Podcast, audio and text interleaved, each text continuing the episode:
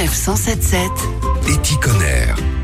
C'est une idée qui a germé en Allemagne il y a quelques années. Ce sont désormais 15 millions de personnes qui l'utilisent au quotidien à travers le monde. Ecosia, un moteur de recherche pour sauver la planète. Ferdinand Richter, bonjour. Bonjour. Vous êtes responsable d'Ecosia France. Comment cela est-il possible tout simplement? Ecosia, c'est un moteur de recherche, en gros une alternative à Google, sauf que c'est une entreprise à mission qui investit ses bénéfices dans des projets de reforestation euh, dans le monde. Chaque utilisateur, en cherchant des choses sur Internet, génère un peu de l'argent euh, grâce aux annonces publicitaires. Et cet argent, nous, on le réinvestit. Aujourd'hui, c'est euh, une vingtaine de projets dans le monde pour restaurer les écosystèmes, pour protéger la biodiversité et ramener un petit peu la forêt qui a été détruite. Quand vous surfez dessus, en moyenne, il faut à peu près 45-50 recherches pour financer un arbre.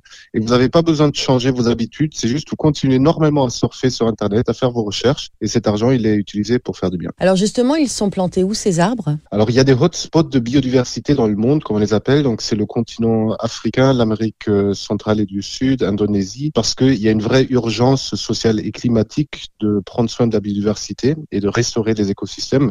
Et on voit aussi actuellement avec les feux de forêt en Amazonie, maintenant en Australie, qu'il y a vraiment une urgence d'agir. Et donc c'est vraiment là qu'on a décidé euh, d'intervenir en priorité, aussi parce que les populations souvent sont très pauvres et dépendent des forêts pour vivre. En Europe, on est en train de commencer à agir, mais ça va être plus sur la transition agricole pour essayer de ramener l'arbre un petit peu dans nos champs. C'est en cours. Vous aviez un objectif qui avait été lancé, qui était un milliard d'arbres d'ici à 2020. Euh, vous pensez que c'est atteignable? Alors d'ici 2020, on était peut-être un petit peu ambitieux, même si c'est, je crois, l'objectif qu'il aurait fallu atteindre si on voulait vraiment à très grande échelle euh, attaquer le problème tel qu'il se présente aujourd'hui. On se laisse ouvert cette porte, euh, mais pour l'instant, on est plutôt à, à 50 millions d'arbres par an, ce qui est déjà énorme. Et on verra à quel moment on pourra atteindre le milliard. Ferdinand Richter, merci beaucoup. Vous pouvez télécharger l'application Ecosia sur toutes les plateformes de téléchargement. Également installer euh, le navigateur sur votre ordinateur pour vous aussi faire un geste pour l'environnement en pratiquant votre activité favorite, surfer sur le net.